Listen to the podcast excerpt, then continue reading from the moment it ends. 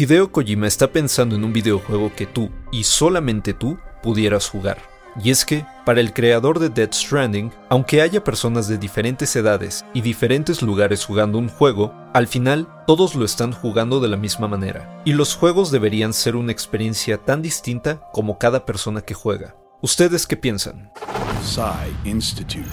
Masterpiece Your Life. En entrevista con la revista japonesa An An, Kojima habla sobre crear juegos que cambien en tiempo real, si bien es cierto que, como argumenta Otto Kratky del portal GameStop, todos experimentamos y procesamos los medios de manera distinta. Kojima quiere que ese proceso se extienda al juego en sí, que algo cambie según el lugar donde vive el jugador o según cómo piensa.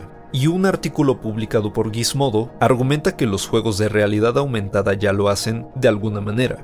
Un juego como Pokémon Go requiere que salgas físicamente de tu casa para jugarlo, de manera que las mecánicas básicas del juego no cambian, aunque los mapas estén basados en tu ubicación específica. En la entrevista, Kojima pone como ejemplo el juego de Game Boy Advance Boktai The Sun is in Your Hand, un juego sobre caza de vampiros que produjo en 2003. El cartucho contaba con un sensor de luz que obligaba a los jugadores a salir y en el que poder derrotar a los vampiros depende de dónde y a qué hora jugaste, de la cantidad de luz solar que detecta. The end of the world approaches. The undead appear, breaking the natural cycle of life and death.